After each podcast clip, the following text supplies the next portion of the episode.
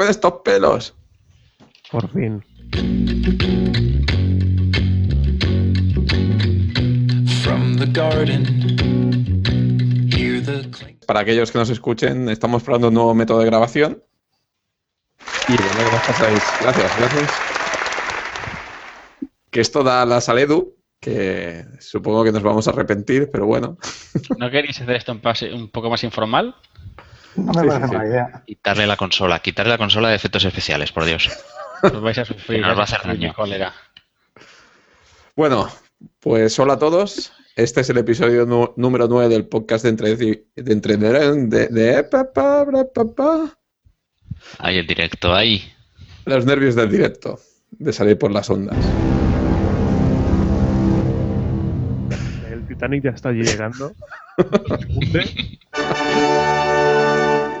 Pues bueno, Ah, Este es el cosa es que episodio. tengamos que hacerlo más divertido y otra cosa es que tengamos que agobiar a la gente con los rollitos. Venga, va, es, pa- es para que el ambiente. Venga, voy a cerrar la consola de, de efectos, así sí, tengo sí. Que si no tienes la tentación ahí al lado. Pues bueno, este es el episodio número 9 del podcast de Entre de Piops. Eh, Hoy volvemos a estar todos. Yo soy David.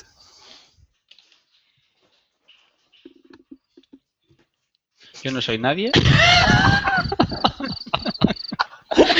Ahí nos faltaban los grillos a tiempo, sí.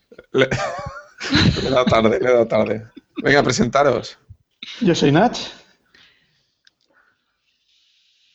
Yo soy Javi. Ah, no, Javi es el que falta. Yo soy Javi. Yo.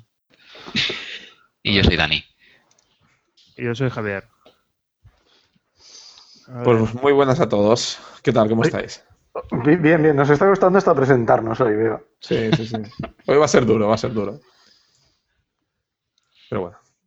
Bueno, pues lo primero, comentar que ya llevamos un tiempo sin grabar por temas de agendas. La verdad es que ha sido un mes y pico, casi un mes y medio, ¿no? Desde la última grabación hemos estado.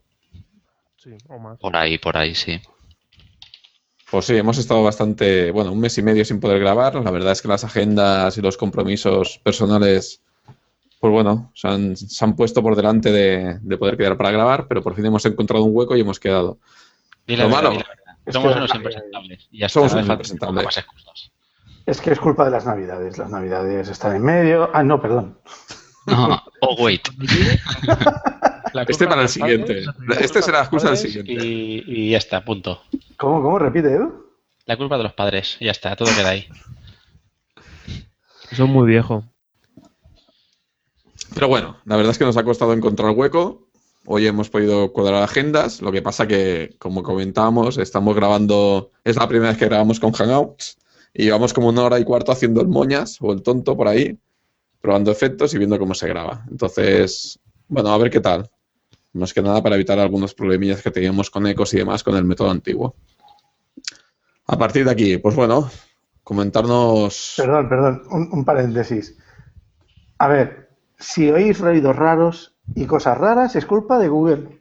No es culpa nuestra. No, porque nosotros no cometemos errores ni montamos mal. Exacto. Y nunca nos pisamos hablando. No, que va. ¿El qué? ¿Vale? The chimes, the last tomatoes hanging shriveled on the vines. The autumn breeze is just a promise. Pero bueno. Entonces, bueno, a partir de aquí, ¿qué, qué os queremos comentar? Pues bueno, básicamente los dos temas que queríamos tratar hoy, a ver si nos da tiempo. Uno es la Velocity Conf, que ya nos las habéis oído, son otros episodios que hemos hecho publicidad, incluso llegamos a sortear una entrada. Por suerte, bueno, por nuestra parte fue Nach, que espero que nos cuente, nos haga un, pe- un pequeño overview de lo que vio y nos haga un resumen de a qué, charlas fue y un poco cómo fue el ambiente. Y luego otro tema que nos comentó, que así en, el grupo de WhatsApp y demás, nos comentó Dani, que está pegando fuerte, parece que ahora se está poniendo mucho a la moda, que son los microservices, los microservicios.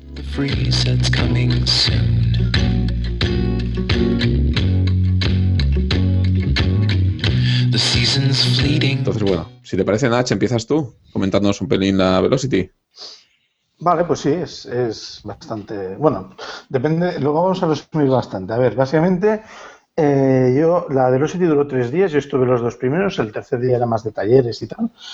Y los dos primeros días tenían, por la mañana se hacía una, en una sola sala, un- una serie de charlas por diferentes personas de diferentes asuntos y diferentes cosas. Y luego por la tarde había, había pistas, había tracks distintos, había eh, cuatro salas en las que casi constantemente se estaban dando charlas. Había un track que era operaciones, otro que era rendimiento, otro que era mobile y otro que era management. Y luego había algunas sesiones aleatorias. Y entre todo esto lo iban combinando con, con tenían un pabellón, bueno, una sala grande donde había los sponsors con sus eh, stands y tal, y, y ahí pues hacían promociones y, por ejemplo, el principal sponsor es eh, O'Reilly, es el que organiza las charlas, y había un stand en el que en, en cada intermedio había varios, había un par de autores que a los 20 primeros que se presentasen les firmaban uno de los libros, o sea, les daban un libro firmado. También es cierto que de vez en cuando debían estar dando libros, porque llevo un momento que pasé por allí y, y me soltaron un libro casi en la cara. O sea, En, una- Te lo lanzaron. en las conferencias normalmente te dan tarjetas y aquí te dan libros. sí, sí, supongo que es esto. Lo- a ver, por ejemplo, una cosa que me, me gustó mucho fue la posibilidad de, de- igual pues si has leído a una persona, no sé, pues como Steve Saunders o John Ospow, están allí, están muy accesibles. Son, son los que están haciendo de hosts en las salas, además. Te puedes acercar y hablar con ellos en cualquier intermedio o a la hora de comer, si quieres. A la hora de comer, por ejemplo, sí que pon- había unas, unas mesas, ponían unos carteles en las mesas donde eh, era, esa mesa era para hablar de un tema mientras comías. Ah, muy bien. Tengo que decir que mucho, mucho no se respetó. Pero bueno, y luego tú podías proponer, quiero hablar de este tema. Y entonces podías coger un cartel o te daban un cartel si lo habías pedido y, y podías poner el tema o te lo ponían. No sé exactamente cómo funcionaba el método, porque ya digo que la gente iba y comía. que, que llevaban la mesa que pillasen. Eh, ¿Qué más? Mucha gente. Sí, había bastante gente, había bastante gente. Había... No, no- no te sabría decir cuántos, pero yo creo que 700 debíamos ser. 800 sí. No sé, más o menos. Hombre, pues- Tampoco soy muy bueno midiendo cosas y volumen de gente menos. Dejémoslo en que eres bueno en pocas cosas, y esa no es una, ¿vale? En fin, bueno, no sé. ¿Y que De- era más mayoritariamente que era gente de fuera o gente de aquí de, de Barcelona? Muchísimo- muchísima gente extranjera, había bastantes españoles, más de los que yo me esperaba, pero también es cierto que, que- y esto es una cosa que mucha gente comentó, que fue que, que claro, la, gente iba con entradas pues o como las nuestras, para medios, o, o como la que habíamos sorteado para, para sorteos y comunidades y grupos y tal, o que se la habían pagado la empresa. No conozco a nadie que se pagase la entrada de, sus bols- de su propio bolsillo. Y muchos de los que, de la gente con la que hablé así a, a título particular, me comentó que era un poco caro para, para esto. Estaba muy bien lo de los libros y lo de las charlas y tal, pero que el precio seguía siendo caro para unas conferencias de dos días. La verdad es que si comparas con otras, claro, el EuroPython vale unos 600, creo, si lo pillas mal, pero duró una semana. Es que una semana 600 euros, bueno, duele, pero es una semana. ¿Esta cuánto valía? Esta, si pillas los tres días, la cosa se te iba a los mil y pico, mil setecientos. Ya pueden regalar vídeos, ya, eh, digo, libros, ya pueden regalar para amortizar los mil y pico.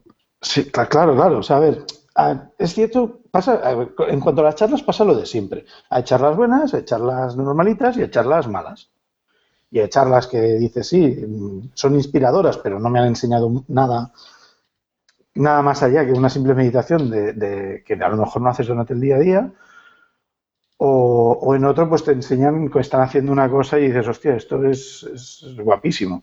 Por ejemplo, una de las primeras charlas que fui después de las sesiones de introducción de las keynotes, que duraban toda la mañana, pues una de las primeras charlas era sobre una empresa que creo que se llamaba Continuum Se- Security, que hace BDD con Cucumber para, validar la- el nivel de seguridad de las instalaciones.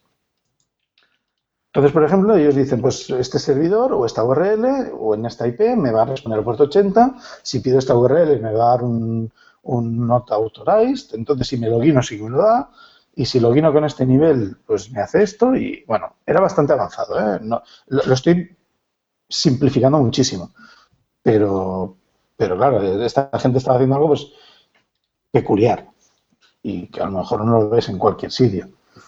¿Tú pasaste por todos los tracks? O, es decir, ¿pasaste por todas las salas de todas las temáticas? Tengo que decir que me mantuve en la de operaciones mucho, Vale. exceptuando un par o tres que me desvié y dije, va, pues esto no me parece tan interesante. Y me fui a, a un momento- una tarde me fui a dos charlas de la de gestión. Hubo una que estuvo muy bien, de un chico que se llama Jonathan Klein, de Etsy, que se llamaba eh, Cognitive Biases in Engineering Organizations. El tío explicaba el caso, dice, bueno, dice el caso de una empresa en la que hay cuatro personas, hay cuatro, está el desarrollador, el jefe de ingeniería, el comercial y el CEO, ¿no? Y que todos están en esa empresa llevando un, un proyecto para un cliente. Entonces el comercial vende un proyecto más allá de lo que puede, no sé qué, y iba identificando los errores que cometía cada uno y los les ponía un nombre. O sea, hay, hay una, no sé, no sé exactamente de qué es, no sé si psicología o, o cómo lo describiríamos, pero hay una, una área que trata de, las, de, la, de los sesgos cognitivos. Y entonces explicaba desde los que comete el comercial hasta los que comete el programador. De auto, demasiada autoconfianza y, y malas estimaciones, todo esto. Estaba muy bien, era muy divertido, la verdad es que tenía bastante gracia.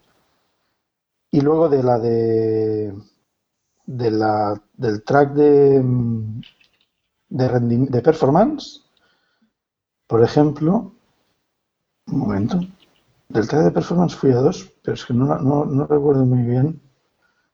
No. Yo ahora estaba, mientras hablas, estaba, me había conectado a la web de la Velocity y veo que hay 23 vídeos colgados de 23 charlas. Sí, la mayor parte de las charlas tienen o las diapositivas o incluso el vídeo. Las keynotes casi todos tienen el vídeo. Y las charlas, por lo menos, la mayoría tienen el. Hay alguna que he encontrado que no. Pero bueno. Por ejemplo, de las charlas de, de performance, había un chico que se llama Matt Andrews de Financial Times que explicaba cómo habían utilizado el, el concepto de offline first para desarrollar su aplicación web. Que no soy muy experto en este tema, ¿eh? no, no, no, no lo entendí, no entendí muy bien, pero creo que básicamente es, es que diseñas todo para que esté offline. Pero vamos. Y de, por ejemplo, una, a mí una que me gustó mucho personalmente de, charla fue la de Customizing Chef for Fun and Profit de John Cowie de, de Etsy, que además tuve la oportunidad de que me filmase también el, el libro que escribió sobre este tema, que es sobre cómo utilizar componentes de chef para eh, personalizarte con lo que hace. Y no sé, no sé qué más, qué más os puedo contar. Bueno, yo, yo la verdad es que estoy, lo que tú decías, estoy entrado dentro del- de la web de la Velocity y lo que no tiene vídeo, la verdad es que tiene las diapositivas compartidas. Así que quien quiera entrar y chafardear se ahorrará un dinero. No es lo mismo, evidentemente, pero bueno, por lo menos podrá coger ideas y podrá, y podrá ver un poco el- las charlas que hay, ¿no? El nivel de las, de las charradas que dan, bueno, perdón, de las charlas que hay dentro de este tipo de eventos. Puede ser interesante. Yo me pasaré por aquí y echaré un vistacillo a ver qué encuentro. Podríais aprovechar y crear alguna entrada en el blog con las más interesantes que penséis. Ya está hecho. Ah, ya está hecho. Vale. Sí, lo publiqué hace ¿Ves? Por no leérmelo. medio mes. Me da culpa. No, no pasa nada, no. En esa, en esa destaco algunas de las que más me gustaron y, y tal. Estaban, creo que estaban dos o, do- dos o tres de las que he comentado. Y también link, enlazo a las, a las diapositivas o a los vídeos. Pues le voy a echar un ojo. Sí, hubo, una- hubo una que me gustó mucho, una de las keynotes que se llama Life After Human Error, que es de un tío de Eurocontrol, que se llama Steven Shorrock. Eh, esta charla tiene un momento que me, que me llamó mucho la atención porque el tío está hablando de que, claro, que dice, sí, sí, siempre llegamos a un punto en el que lo que se rompe, se rompe por error humano. El argumento de que esto se ha roto y esto ha fallado es por un error humano. Dice, esto es un fallo, o sea, es, es equívoco. No debería existir el error humano. Si existe el error humano, o sea, que tú puedes decir esto ha fallado por un error humano, es porque en tu proceso o en tu producto tienes un fallo de diseño. Porque si lo has hecho bien, no debería existir el error humano. Eh, lo he simplificado también otra vez mucho. ¿eh? Veo, ver la presentación y sacad vuestras conclusiones. Pero a mí me gustó mucho porque realmente eso engancha mucho con las teorías de, autom- de automatización, básicamente. Eso, es- eso está muy, eso está muy bien. Me recuerda, por ejemplo, a lo- los, procesos. Leí hace tiempo, no sé si era, no, no- no sé dónde era, que cuando hay un accidente aéreo, eh, evidentemente al final es por una confluencia de cosas y por un error humano añadido. Entonces, siempre se trata de modificar el protocolo para que ese error humano, si aparece, pues tengas tu proceso eh, lo suficientemente robusto como para que no afecte, ¿no? Es, es interesante. Ah, eh, De hecho, creo que destacaba que ponía uno de, uno de estos ejemplos o hacía mención a esta situación del, del accidente aéreo. Sí, sí. Curioso. ¿Alguna bueno. otra más que recuerdes, aparte de las que veo aquí en el post? ¿Alguna otra más que te llame la atención? Pues, a ver, que es que ahora no recuerdo tampoco exactamente cuáles puse en el post, Bueno, pero, por ejemplo, a ver, yo mientras estamos hablando, he entrado Sí, en el post. Didi, dime. No, iba a decir que mientras estamos hablando, me he ido a la web de O'Reilly, he entrado aquí, bueno, a la, a la web de, de la Velocity, he entrado también en el post de, de Natch, que ya lo había visto. Pero bueno, he estado, tengo YouTube lleno de, de vídeos de estos marcados para ver más tarde. Y la verdad es que tengo ya una lista bastante importante de, de charlas que escuchar y ver de diferentes, ya no solo de la Velocity, sino de diferentes, de diferentes convenciones y Deberían eventos. tener una opción de que las cuentas se hereden en reencarnaciones para poder ver todo lo que hay que ver en la vida. No, ¿sabes lo que yo he hecho en falta? A lo mejor alguno de vosotros ya me decís que existe, pero yo he hecho en falta que se lo descargue, que se descargue al, mo- al móvil en modo offline. Porque claro, normalmente cuando lo puedo ver voy en el metro y demás, ¿sabes? Pocket. Y en Pocket se lo baja en modo offline, En teoría las páginas lo hace, los vídeos, pues supongo que pero el Pocket, el. Pocket la versión pro de pago, ¿no? No la No lo sé, no lo sé. Yo es que solo bajo los- con los artículos lo hace, no lo hace con vídeos, porque no lo he probado. Sí, con los, con los artículos sí que lo hace, pero con vídeos me parece que no. Bueno, No sé, ahí me parece que hay algunas formas de bajar el vídeo también offline, ¿eh? pero no sé si son muy acordes con la política de, de YouTube. Había una charla que me gustó también mucho, que era la daba Vanessa Hars de Code Montage, que se llamaba Cultures of Continuous Learning. De hecho, a mí esta, el concepto de Continuous Learning me hace mucha gracia porque es, un poco como lo de DevOps, ¿no? Es una cosa que mucha gente ya hacía, o ya hacíamos, o ya existía, o ya lo decían, y ahora se le ha puesto un nombrecito, o un nombre, más claro. Básicamente es eso, es que siempre tienes que estar aprendiendo cosas y tienes que estar reciclándote y tal. Me, me hizo bastante gracia también. En cuanto a monitorización, no, no voy a señalar una sola charla, hay varias que están muy bien, pero hay una cosa que sí que vi muy clara, en general, y es que se está empezando a ver que la monitorización, o se está empezando a ver, no se está empezando a ver, se está viendo y se está utilizando los sistemas de monitorización eh, para no solo lo que se usaban antes.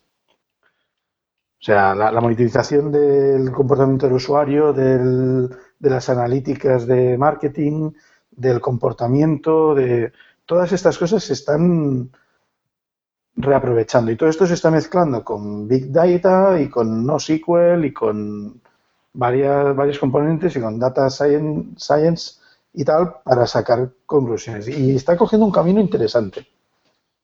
Pero bueno, también es cierto que, claro, eh, coincidió esta semana que después hubo la Web Performance Days en Barcelona, el, el día 20, sí.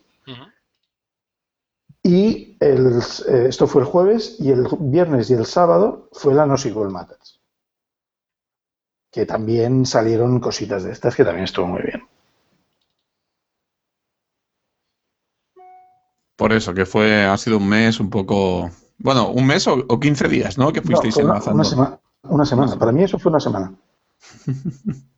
Bueno, y luego también hubieron, ¿no fue también la, la Pythoness? La, el meetup de Python, sí, sí. Sí. El, de No, hecho, el jueves de esta semana, el día 19 de, de noviembre, por la tarde, había meetup de Pythoness, del grupo de Barcelona on Rails, del, del grupo de Elasticsearch, de, había, que no sé qué pasó ese jueves, como que también coincidía que después de Velocity continuaban con la Strata, yo creo que es que había muchísima gente en Barcelona con intereses muy variados y, Mm. se, y se cocinaron. O sea, ha sido una semana, fue una semana de locos. Bueno, de hecho también, me parece que la semana pasada fue, o la otra, fue la CAS 2014 que fue aquí en Barcelona, Sí, la convención de allá en España. Sí, me parece que fue la, la semana pasada, fue la otra. O sea, ha sido un mes, ha sido un mes de charlas aquí en España animadito, creo yo, ¿eh? Sí, Digo, de España, en el Barcelona, perdón. Tuvimos la, el AWS Interact el día 2 de diciembre, hace un par de semanitas también. ¿A- ¿Alguno ha podido ir a esta o...? ¿A cuál? ¿A cuál? Al Interact de Amazon que Ah, estuvimos sí. tú y yo hace un par de semanas. Sí, sí. No os perdéis ni una, ¿eh? Esta es gratuita. Sí, ¿eh? Ignasi no se pierde ahí, yo me pierdo alguna. Pero él yo creo que no.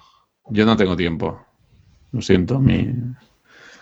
Digamos que en mi trabajo dan prioridades a otras cosas antes que a las charlas. Creo que es un error, porque al final vivimos de la, de la formación y de la información que recibimos y evolucionamos como profesionales de este tipo de, de charlas, de la información que recibimos de este tipo de charlas. Pero bueno, hay empresas que todavía no tienen la cultura esta de que el trabajador se vaya a una charla muy arraigada. Se piensan que se va de vacaciones. Sí, Pero bueno. bueno. A ver, yo, yo también digo una cosa. A veces eh, es cierto que puede haber un poco la visión de que cuando te vas a unas charlas, pues como que no trabajas. O sea, yo he oído esto, ¿no? Me voy a la charla, que viene un día sin ir al trabajo. Pero la verdad es que, y volviendo un poco a lo de Continuous Learning, en realidad lo que estás haciendo es trabajar.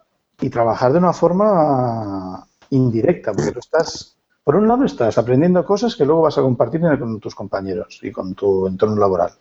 Por otro lado, estás mejorando tus habilidades y aprendiendo cosas nuevas. O sea, no lo veo, no, no lo comparo con irse a un curso o aprender algo en tu casa, pero si lo haces de forma continuada te mantienes con, con información muy fresca.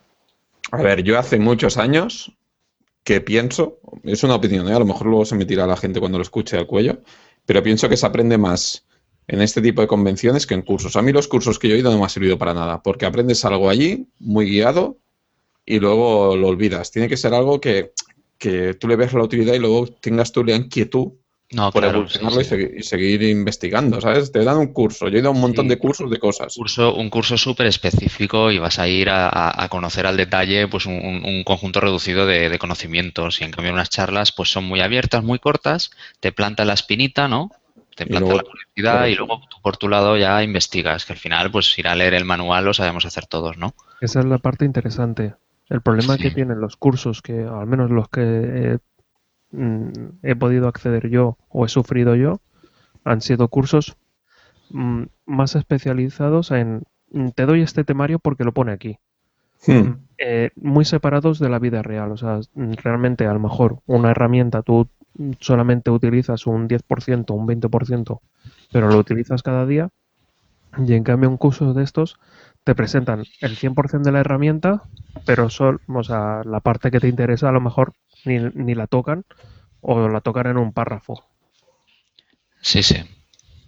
En cambio, Yo- cuando haces unas conferencias, el enfoque es totalmente distinto. Lo que te, o sea, a mí lo que me gusta, por ejemplo, de ir al FOSDEM es que cada 45 minutos voy a tener un temario nuevo que cuando llegue a casa mm, voy a estar con unas ganas enormes de ponerme.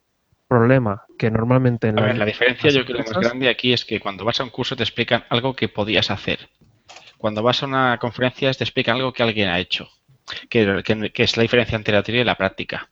Y tú quieres más práctica que teoría. Yo creo que es lo interesante es esto. Alguien ha tenido este problema y lo ha resuelto así. Hay otra persona que ha tenido el mismo problema y lo ha resuelto de otra forma. En cambio, los cursos te enseñan, pues esto hace esto, hace aquello, hace lo otro. Vale, ¿y esto dónde lo uso? Pues es donde quizás es, lo que le falta a un buen curso, quizá, ¿no? Un poco más de, de entrar en, en detalle, entrar en el, en, en el campo de batalla, a probar lo que te han enseñado, que es lo que siempre falta en, un- en los cursos. Al menos también lo que yo pienso y lo que he visto cuando he hecho un curso de ese tipo. Sí, Sí, tanto en las conferencias como en los cursos, uno de los problemas que yo me encuentro es que las conferencias, cuando llego a casa, puedo investigar.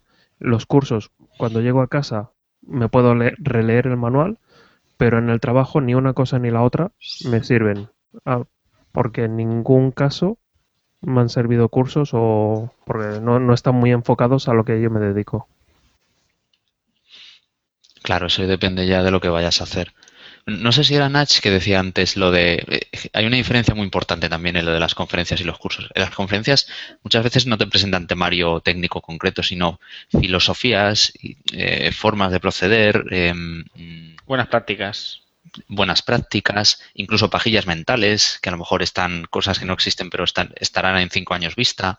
Y es bastante, bastante más estimulante, ¿no? Quizá que atender a un curso con, bueno, Sí, no. Incluso yo he ido a conferencias donde presentaban un problema sin la solución. Y, Claro. decían, mira, yo me he encontrado, o sea, yo quería hacer esto, esto, esto, me he encontrado con esto, esto, esto, ajá.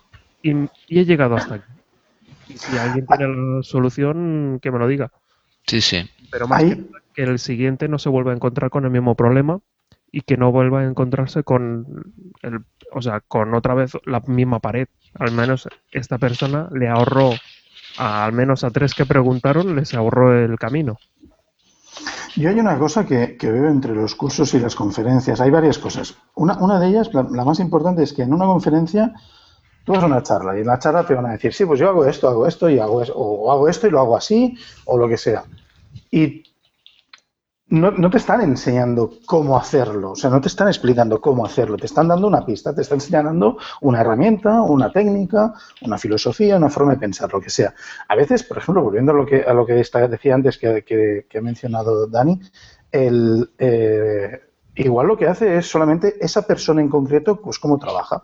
No sé, hubo una charla en no recuerdo dónde que el tío explicaba que llevaba un año trabajando online, viajando por el mundo y explicaba sus experiencias. Y eso, pues a lo mejor te sirve, no te sirve, lo puedes hacer, no lo puedes hacer, pero me parece que es algo curioso e interesante. Eso por un lado. ¿Qué pasa en el curso? En el curso normalmente se da el curso como eh, se da una clase en la universidad. ¿Y qué sucede? La diferencia entre los cursos y las conferencias es la misma que la que había o la que hay entre la gente que simplemente va a la universidad y aquellos que vayan o no vayan a la universidad se cogen temas y se los miran en sus casas y se los patean hasta, hasta sabérselos y conocerlos y dominarlos. Para mí esa es la diferencia entre ir a conferencias, si luego haces trabajo en casa, por decirlo así, te lo miras en casa, e ir a un curso y quedarte con lo que te han dado en el curso. Además, la mayor parte de los cursos son lo que decís vosotros. Pues no sé, pues cursos de certificación o cursos de, de, de producto y tal. Y en cambio vas a cursos, vas a, si vas a unas conferencias, por ejemplo, los, los talleres que se hacen en EuroPython son mucho más útiles que un curso. Porque no están planteados como un curso, están planteados como un taller, como una charla. Y esas cosas son mucho más prácticas. Sí, sí. En A fin, ver, yo creo. No, no, que es eso, que básicamente lo que decía al principio, que, que creo que aquella persona o técnico que hoy en día asuma que haciendo cursos mejorará como técnico, en el mundo, que nos- en el mundo actual que nos movemos, eh, está perdido.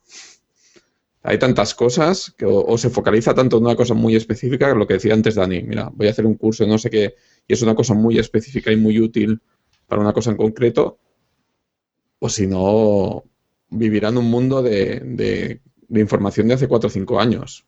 Porque todo cambia tan rápido. En las FOSDEM, de un año a otro, hay algunas charlas que sí, que son más o menos iguales que el año anterior. Yo he visto charlas que, digo- que he dicho, ostras, esto ya lo decía el año anterior, este- esta misma persona, pero si no, es que las cosas te cambian tanto que, que vas a este tipo de eventos para estar al día o estás muerto. En el mundo tecnológico estás muerto. Es mi opinión, ¿eh? The days are blurring into years, the lines retreating. As every moment disappears, the stories. Bueno, si os parece, pasamos al otro punto que queríamos comentar, el tema de los microservicios, que ahora está muy de moda. Sí, Venga. Venga, Dani, introduces tú, que eres el que le propuso el tema.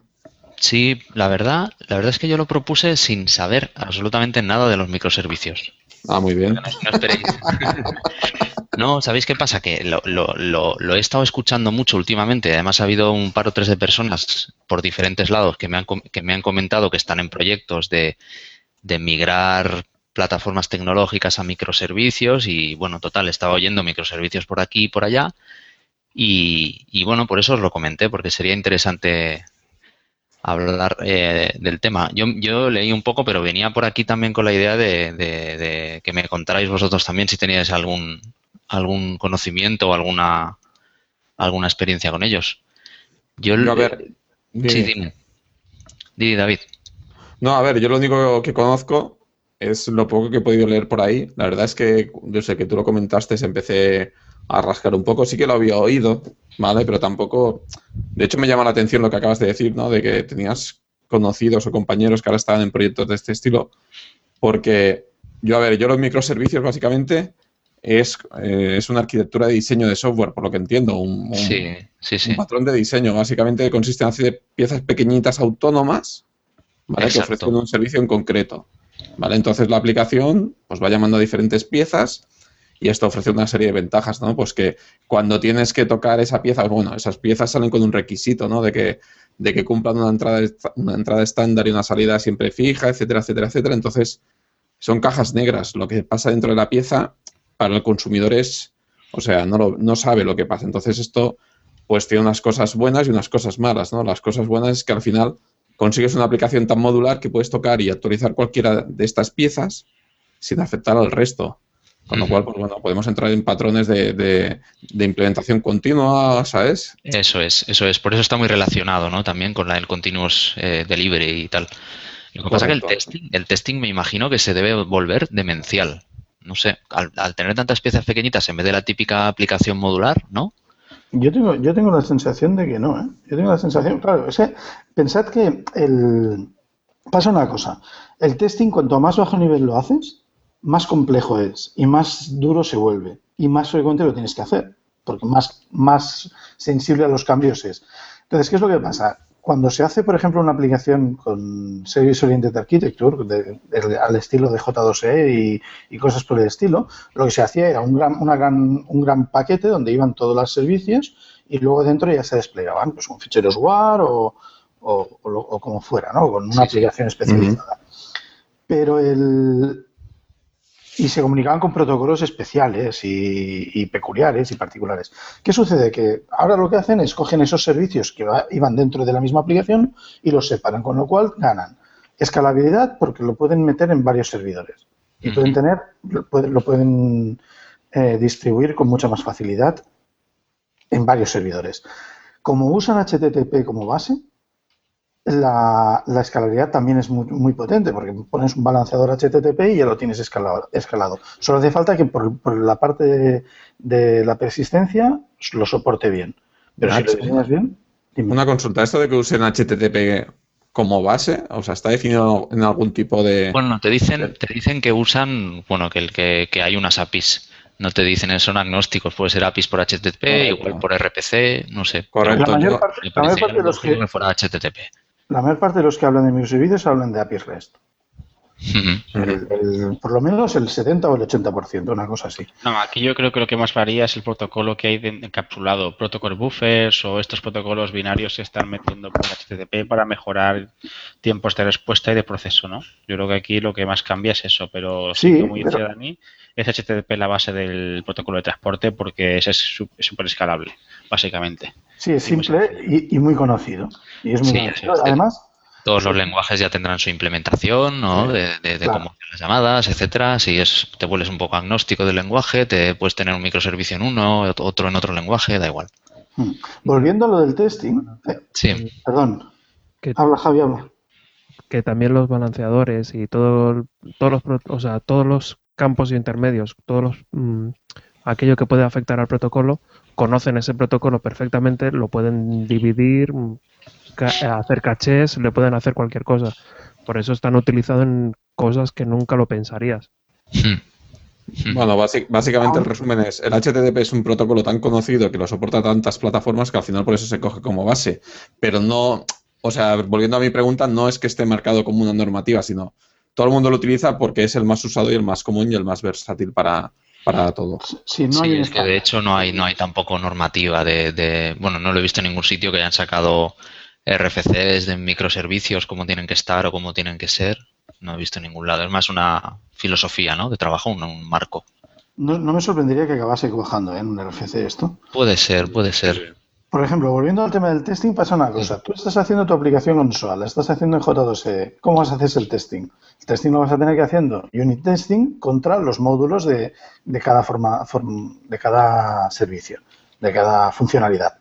¿Cómo haces el testing con, con mi- microservices?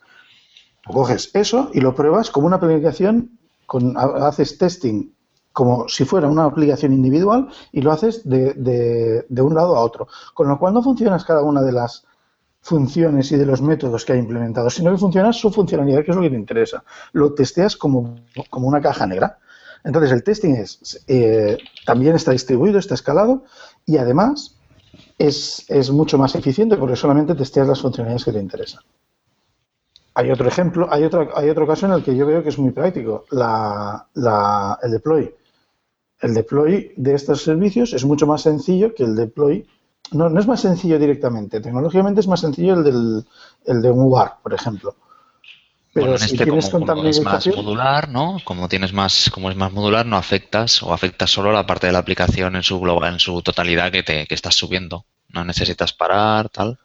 Exacto. Y además, si, Hombre, si esto estás, es más sencillo. Plantearos este escenario. Si tú tienes una, una aplicación monolítica y haces un cambio, yo que sé, un cambio de API, un cambio de comunicación, aunque tuvieras una aplicación monolítica, puede tener varias piezas muy grandes, eh, que suele ser un, un frontend y un backend, por ejemplo. Eso suele ser una arquitectura convencional sin entrar en micro- microservicios. Si tú haces un cambio de API, es, tienes que hacer un paso a producción entero, o sea, de una versión a otra muy bestia, ¿no? Quizá. Tienes Sí. microservicios, quizá puedes mantener dos versiones de una forma más fácil, balanceando, ¿sabes? Tienes mucho más, es- tienes mucho más juego. Es mucho Claro. más versátil y más fácil hacer estos cambios complejos, ¿no? De, de pasar versiones o mantener una versión y otra, o incluso tener una especie de multiplexor que te permita ma- mantener compatibilidad de una forma sencilla hasta que, por ejemplo, tus clientes que usan el protocolo antiguo, la API antigua, la versión antigua, sean migrados a la nueva, ¿no? Y no tienes un sistema pesado solo porque tienes que mantener esta estas dos versiones. Quizá con un microservicio que se dedica a hacer esta traducción o cualquier tipo de cosa, pues te simplifica un montón estos tipos de cambios tan, Sí, sí, a sí. tan pesados y tan Esto, complejos. esto que acabas de decir, Edu, es también un, un caso de uso muy interesante. O sea, es, una situación que beneficia también cuando quieres hacer A-B testing. Tú tienes un microservicio que tú estás, quieres ver si un comportamiento u otro es mejor y pues pones las dos versiones en paralelo y separas la carga según, la- según los usuarios. Sí, sí. También otro caso, otro caso muy útil de un microservicio es que a veces tú tienes eh, mucha funcionalidad, es una pieza muy pesada y tienes que mantener un, un servidor muy potente para, para dar para, para estos requerimientos, pero a lo mejor si quitases eh, una funcionalidad y la pasas a un microservicio, podrías mantener máquinas más pequeñas y solo escalar lo que te interesa. No tienes que escalar toda la aplicación entera con Ujú. una serie de servicios, que a lo mejor solo hay uno que es el pesado. En cambio, con microservicios tú divides y es un poco eso, divide y vencerás. Metes Claro. en las máquinas recursos más potentes para quien lo necesita y mantienes eh, el esas partes menos pesadas con menos potencia porque son quizá el uso es marginal. O sea, es que son, yo creo que quizás es más complejo, pero es que al final te simplifica mucho la vida, el- los ciclos de desarrollo y las versiones. Vamos, yo creo que es un que es que, que es donde hay que ir. Sí, eh, no- yo- Sí, que Además- sí, sí. Ay, he pisado a alguien, no sé quién estaba pisando ahora. No, no, yo te que estaba diciendo que, que habla, que habla, que ya acabo. Perdón. No, no, que, que además que yo creo que acabas de dar con la clave de por qué esto va a tener éxito, ¿no? Porque al final cuadra mucho con un modelo de, que es de, de- de aplicación nacida en la, en la nube, donde, donde lo que conviene es escalabilidad horizontal. Que me vienen más usuarios, tengo más carga, pues venga, eh, a cascar ahí, a levantar instancias. Y, y con este modelo es que lo veo muy bien, ¿no? Para levantar pues pequeñitas, máquinas pequeñitas, tantas como necesites, escalable horizontalmente y a, y a darle al grifo. Y cuadra pero- muy bien. Y además cuadra muy bien con, con filosofías de las que hablamos normalmente nosotros en, en el, en el blog, ¿no? De, de continuous delivery, DevOps, etcétera. Pero No, yo que- creo que también es importante marcar lo que dice Edu, que, metes más máquinas, pero del, del proceso que requiere más potencia, ¿no? Que normalmente, habitualmente, lo que hacemos es, pues, en el caso de, de servidores J2E, pues meto más instancias de servidores J2E, pero al final lo que estás metiendo es más instancia de, de ese servidor para todos los procesos, no solo para el proceso. Claro, porque tienes tu aplicación monolítica y ya pues cada, cada instancia que tengas que meter, la- la- el cuánto de instancia, digamos, por hablar así en términos físicos, es un cacharro de 16 gigas de RAM con no sé qué, con tantas. CPUs. En Y al final si estás, estás tirando recursos que no se están utilizando para nada, porque son es. recursos que levantan instancias que no sirven para nada. Eso es, un uso más eficiente de los recursos, sí, sí, sería otra en ventaja. Este caso, en este caso, yo lo que estoy viendo es más eh, levantar una instancia normalita y dockers. Y que los contenedores, docker o, lo- o el contenedor que sea, eh, levante lo que se necesite en ese momento. Yo este, este tema de Dockers precisamente lo quería sacar. Yo, eh, cuéntanos un poco lo que es, porque yo es que he estado leyendo, entiendo que es como una compartimentalización del sistema operativo o de la aplicación, pero no... Había. ¿Tú habías visto el XC? Los containers de Linux. Sí, Pues es una simplificación de lo mismo. La gracia que tiene es que lo ha simplificado tanto que incluso yo me atrevería a ponerlo en producción. O sea, que- Sí, Bueno, no es que es una simplificación, es que es- es- son cosas distintas. eh, como bueno, sí que son simplificaciones, porque es distinto, es, es menos ambicioso quizá, y más sencillo y quizá más útil por, el- por la problemática que ha habido hasta ahora. Pero explicar lo que es para aquellos que no Vale, sepan mira, lo que lo, lo voy a intentar explicar yo. Eh, ¿qué, qué, Docker, ¿qué es? qué es? Eh, los contenedores. Tú tienes un sistema operativo, un sistema operativo que tendrá N aplicaciones instaladas. Pues si hablamos de microservicios, pues podríamos tener N microservicios metidos en esa máquina, pero imagínate que por lo que fuera, tenemos requerimientos distintos para cada una de esas aplicaciones, incluso que sean la misma tecnología, aunque sea Java, fuera Python, Ruby, PHP, ¿no? Entonces, al final acabas con instalaciones eh, muy dispares y difíciles de mantener. ¿Qué, qué consigues con Docker? Docker te permite agrupar y hacer una especie de chroot, una jaula de ficheros, eh, donde tú levantas un proceso o varios procesos. La idea es que sea un proceso normalmente, ¿no? Y tú tienes ese pequeño espacio con un proceso, con unas librerías, que está, totalmente aislado del resto de contenedores. Con lo que tú puedes eh, mantener distintas dependencias y no se pisan entre ellas, con lo que tienes un sistema base, un sistema operativo limpio y actualizado, y es, dentro, de- dentro del contenedor donde tú metes esas diferentes, esos requerimientos distintos que tú necesitas. Esto además, eh, de- debido a las capacidades del kernel de Linux, eh, puedes dividir los recursos del sistema y, por ejemplo, decir, mira, pues yo tengo una máquina con N cores, pero a mí este servicio no me interesa que consuma más del 50% de cores o tanta memoria. Con lo que tienes un poquito una forma de- de evitar que, que te que te canibalice la máquina un servicio concreto, ¿no? Y que sea un poco el que te tire la máquina porque empieza a canibalizar, por ejemplo. Esto es lo que se puede conseguir con, bueno, que estos los que venimos del mundo Java lo sabemos. Con la máquina virtual de Java es, es lo que consigues siempre. Tú tienes una- un entorno que está contenido en una virtual machine que es independiente del resto. Incluso puedes limitar el consumo de recursos. Pues con Docker lo tenemos pues para cualquier plataforma o tecnología. Python, Ruby, ¿Cómo PHP, lo que quieras. Edu, una pregunta, ¿cómo, comuni- cómo ese, ese contenedor cómo comunica con, con el exterior? ¿Con, por una virtual, por una pila TCP/IP virtualizada? O- Eh, aquí no te sabría decir bien, pero la- el kernel de Linux tiene, mm, bueno, hay una serie de tecnologías, eh, cgroup, si no recuerdo ahora los nombres de, principalmente es el cgroup, es una tecnología que viene desde el kernel 2.6, no recuerdo qué versión, que te permite hacer como namespaces, espacios de nombres para los procesos. Y eso es lo que aísla, digamos, eh, un, los procesos de otros, o sea, no se ven. Tú un proces- tienes un contenedor con una serie de procesos que no ven los que hay en el resto de la máquina. Si tú entras en un contenedor y hicieras un PS, ¿no? Listar los procesos, tú verías los procesos que hay ahí dentro. En cambio, desde el sistema host, tú podías ver todos esos procesos distintos, ¿no? Como si fuera una especie de hipervisor, que no lo es, porque es, no es una virtualización. Es simplemente dar cachitos del sistema a procesos concretos y aislarlos entre ellos.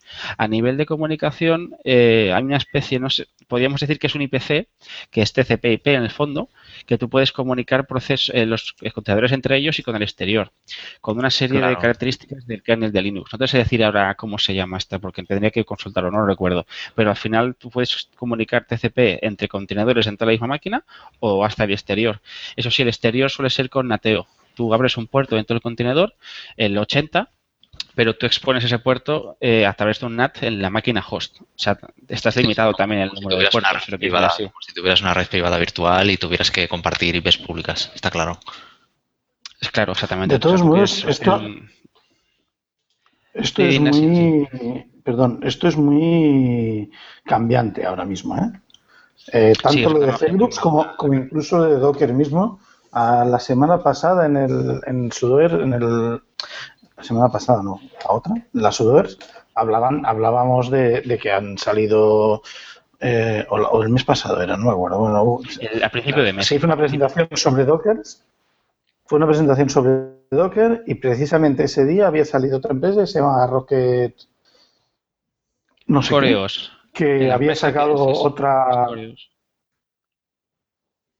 Rocket, no es que no recuerdo, es ah, Rocket algo, Rocket CMS o no, es que no me acuerdo cómo se llama. No, la, la empresa, tú, el proyecto es CoreOS Sí, sí. y, y- y Rocket es la alternativa de CoreOS para Docker, que si no recuerdo mal, que explicó el, se explicó en el Sudoers, es un desarrollador de, de Docker que no está de acuerdo con el, con el, o sea, hasta dónde está, está dirigiendo el proyecto y ha creado un fork. Básicamente es eso. Sí, vale, pero que se ve que, le- que se había hecho público la versión, una, habían sacado una versión y que era, decían que era muchísimo mejor que Docker. O que- Yo no te le- al menos que le estaba amenazando. Yo tampoco lo he probado. Yo todo esto no lo he probado. Todo esto, sí, estoy hablando, todo el tema de containerización, estoy hablando sobre, sobre lo que lo que oigo gente que lo ha probado o que lo está usando. Pero, eh, pero es lo que digo, de todos modos, al fin y al cabo, Docker y los contenedores y todo esto es una forma de eh, facilitar los despliegues de los microservicios. Y además, por ejemplo, ahora estábamos hablando antes de, añadir nuevos cuando, cuando necesitamos más carga y tal. Medir el, consumo de los procesos es complejo. Si tú tienes servidores que son procesos separados o que están dentro de una máquina virtual Java o una cosa así, eso es complejo de medir cuál es el que está consumiendo recursos, cuál es el que está dando problemas. Y a veces no siempre podemos reiniciar los que nos apetece. O uno solo puede tumbar la máquina, como decía Edu, con lo de la canibaliza- can- canibalización. Entonces, claro, al separar los microservices, ya sea con contenedores o no, la facilidad es, es mucho más alta. O sea, la simplificación simplifica mucho los problemas. Puedes monitorizarlos correctamente, puedes reiniciar solo aquel que te da problemas, puedes escalar solo aquel que necesita más, más máquina o más máquinas. Es, a mí me parece un concepto bastante guapo. No, pero además, pues, esto de los contenedores está yendo un paso más allá porque justo creo que ayer o esta mañana o ayer leí un artículo de... eh, Ahora hay una especie de registro público de máquinas Docker eh, donde tú puedes bajarte un contenedor co- que hace una cosa, hace la otra. Pues alguien, en el caso de los que somos, vivimos en España y usamos el DNI electrónico, en Linux tenemos bastantes problemas a la hora de utilizarlo, porque una versión antigua del navegador, esta librería, esta libre- o este problema, pues alguien ha creado un contenedor Docker con un Firefox configurado con todas las dependencias y la configuración realizada para usar el DNI electrónico. O sea, ya estamos hablando que no solo para el servidor, sino para el cliente, o sea, para una- un, un ordenador personal y poder distribuir un software preparado para hacer una tarea y saber que no vas a tener problemas de instalación, ¿sabes? Eso es un concepto muy guapo. ¿eh? Qué bueno. Sí, sí, no, sí, sí. Una sí, sí, es cosa- una verdad que es una idea muy buena. Hay un sistema operativo, bueno, una distribución de Linux que diría que se autodenominaba la más segura que hay, que lo que hacía era eso, levantarte servicios con, no me acuerdo con qué virtualizador, pues a lo mejor es Docker, que es eso, o sea, lo que te levantaba era un Firefox y entonces seguro que no tenías problemas con Firefox. Te levantaba el, o al- el editor de texto, te levantaba cosas y cada vez que levantaba un proceso, te estaba levantando un contenedor nuevo. Que de esa forma Hombre, esto lo que me dijeron Perdona, Javi, de que te estoy pisando, perdona, acaba, acaba. es, es la misma filosofía, es lo que estaba, o sea, lo que decía un chiste de en mi ordenador funciona. Y dice, pues eh, sácate todo lo que tienes en el mail porque tu portátil pasa a producción. Puedes coger esa misma filosofía. Es, de- es decir, si te funciona en un portátil, con, bueno, en tu ordenador y todo funciona, entonces le puedes coger ese Docker configurado de esta forma y ponerlo en producción. A ver, yo creo que con esto, con todo el tema, a ver, también tenemos que decir que esto del microservicios, Docker y todo esto, eh, ahora es posible por, eh, por la evolución que ha habido en, la infraestructura de sistemas, ¿no? Pasamos de tener un CPD con racks, con servidores, que tampoco te permitía levant- levantar máquinas mm, de un día para otro. O sea, tú, al final la arquitectura venía un poco ligada al, tema físico. No puedes estar levantando, "Oh, necesito escalar esto, pues tengo que llevar un servidor. No voy a montar un servidor para meter un microservicio, pues ya meto la aplicación entera, ¿no? Ahora con, con la nube, con Amazon y con Google Cloud o, o Rackspace o cualquier proveedor de, de máquinas virtuales, sí que te permite tener máquinas en cinco minutos y tenerlas con la potencia que tú necesitas, con lo que sí que es viable el tema de los microservicios. Y ahora con Docker, pues lo que, lo que nos permite, yo creo que es eh, que desde, la, desde que sale del- de, la estación de trabajo un desarrollador, pasa por testing, eh, acaba en producción, pues prácticamente usar el mismo el mismo Docker, solo con los cambios de configuración adecuados, ya podríamos decir que subes directamente el entorno desde el desarrollador hasta producción. Y sabes que si no funciona es o porque no has aprobado algo o porque has configurado algo mal. Pero si funciona, pues el código debe funcionar igual. Un tema, una, una duda que tengo sobre el tema de los microservicios.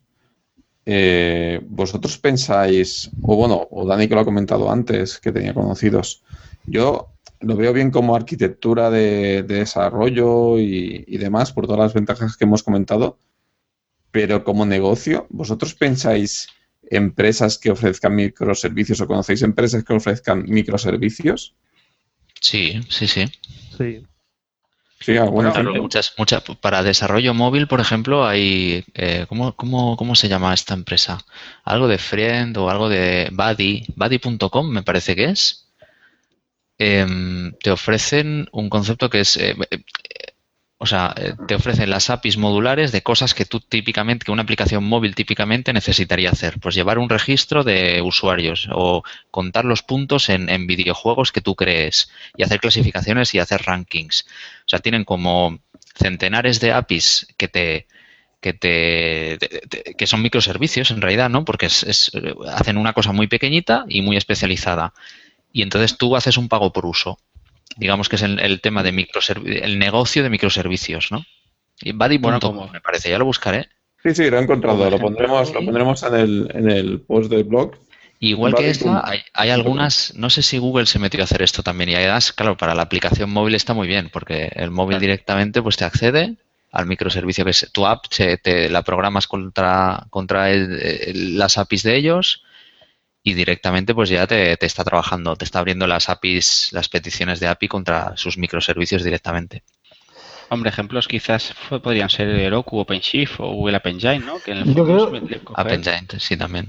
Una Yo creo que lo de. Heroku y OpenShift que decías, Edu, perdona, es más eh, para montar los microservicios que para tenerlos. Sí, sí, claro, claro, claro. Sí, sí, sí. Es una simplificación es para bueno, una- un desarrollador que quiere lanzar algo rápido, pues podría montar su arquitectura con microservicios, pero tendría que instalar máquinas, configurarlas. Pero de esta forma, pues eh, directamente es subir el código y ya tienes funcionando tu servicio, Hmm. tú o tus servicios. Y la verdad que pues puede ser muy cómodo. Hombre, la verdad es que sí, yo sí que creo que haya un espacio para negocios. Aunque quizás no sea como para que tú haces un microservicio concreto con una funcionalidad específica, porque eso sí ya podría ser. ha- Hay microservicios de login, hay microservicios de gestión de, excepciones, hay microservicios de monitorización, hay microservicios de muchas cosas. De base de datos, de bases motores no SQL y cosas así. Pero de todos modos, supongo que al fin y al cabo todo el mundo acabará, o acab- no todo el mundo, pero sí que es muy probable que mucha gente acabe haciendo el tema de, de ponerse las cosas más pequeñitas. Esto suena fatal, sacado de contexto. Yo por Muy bien. sacar así un- una última cosilla, eh, es el, claro, el tema de que, la- un poco la reflexión de que la computación distribuida tampoco es la panacea, ¿no? Porque te presenta nuevos problemas. O sea, yo me imagino, un microservicio necesita acceder a otro microservicio en la red. Eh, ya no hablamos si es Docker por debajo, si es... eh, al final tienes una aplicación que necesita acceder a, una, a través de una API HTTP a otro sitio. ¿Cómo sabes dónde está ese otro microservicio? Tienes que tener ahí eh, información distribuida. ¿no? un directorio de microservicios, mira. Pero ese No, directorio, claro, o un balanceador o un directorio, pero esos también tienen que estar replicados.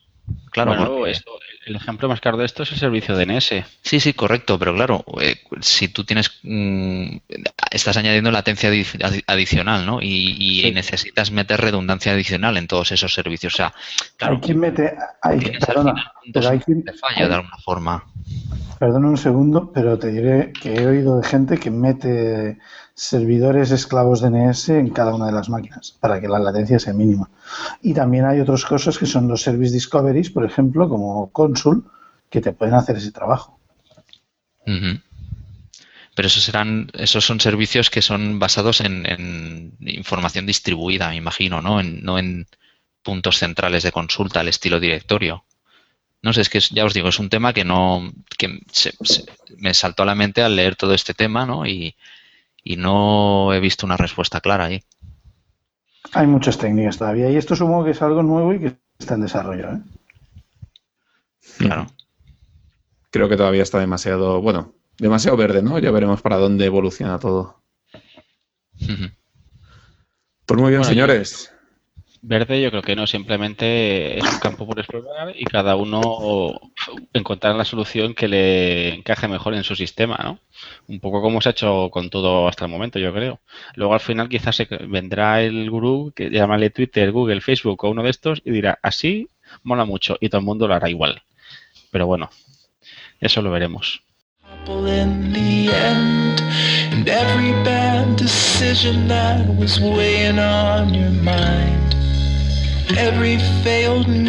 Pues bueno, si ninguno tiene nada más que decir, yo creo que ya podemos dar por finalizado el episodio de hoy. Yo creo que llevamos una horita ya, ¿no? Una horita buena. Casi, casi. Pues bueno, ya nos comentaréis a ver qué os ha parecido el nuevo método de grabación que, que hemos utilizado. Creo que por lo menos el feedback que nosotros tenemos o la sensación que nosotros tenemos es que nos da más pie a debate y es más ágil. Y no- en principio nos gusta más. Ya nos diréis si la calidad de audio está a la altura de las expectativas. Me, me encanta el, el- el adjetivo ágil como sinónimo, como eufemismo de caótico. Joder, nos hemos cansado de recortar y pegar. Yo creo que ha habido un antes y un después de que Edu le hemos quitado los sonidos. pues bueno, se despide David. Se despide Dani.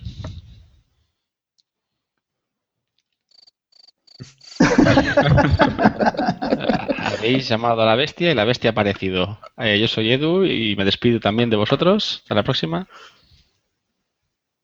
Yo soy Javier y no tengo grillos. Yo sí, no sé, también me despido. Pues venga, señores, hasta la próxima. Adiós. Hasta la Adiós. próxima. Adiós.